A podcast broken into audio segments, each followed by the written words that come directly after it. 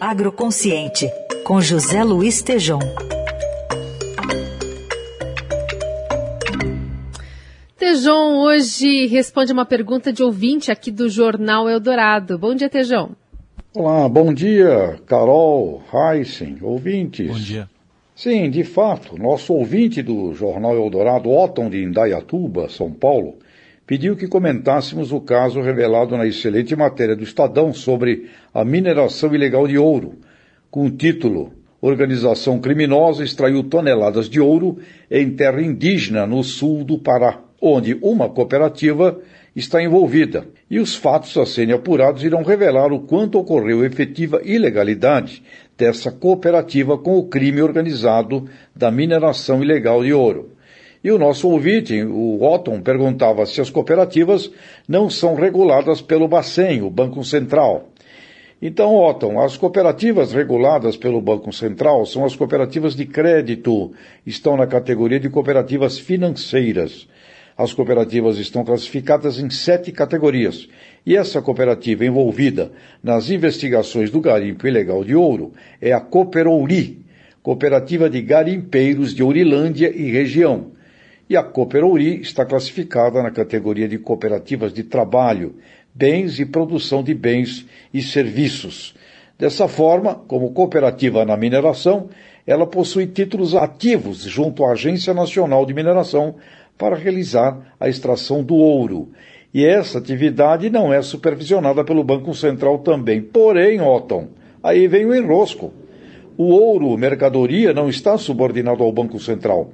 Porém, o ouro financeiro e o ouro ativo, cambial, estão conforme a Lei 7.766 de 1989. Desta forma, as cooperativas estão autorizadas pelo Banco Central a operarem com ouro, estas dessa categoria que eu frisei, restringindo-se exclusivamente à compra na origem e à venda ao Banco Central do Brasil ou à instituição por ele autorizada. Conclusão, caro ouvinte Otton de Indaiatuba, há uma insegurança jurídica nisso tudo onde a investigação irá apurar qual o nível de envolvimento dessa cooperativa no crime, pois, sem dúvida, extração em áreas não autorizadas é o crime.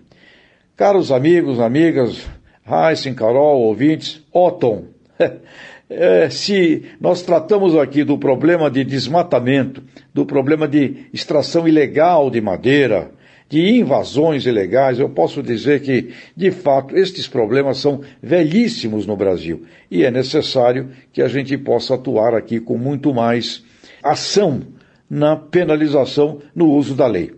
Caberá à Agência Nacional de Mineração muito mais recursos e precisará agir com a Receita Federal, a Polícia Federal e o Banco Central.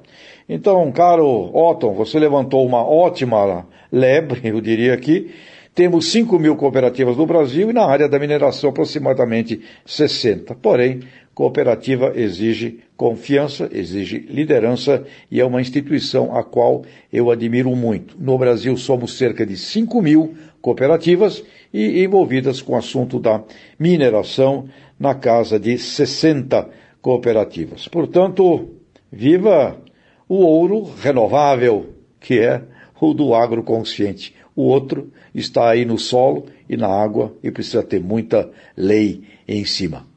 Grande abraço, até a próxima!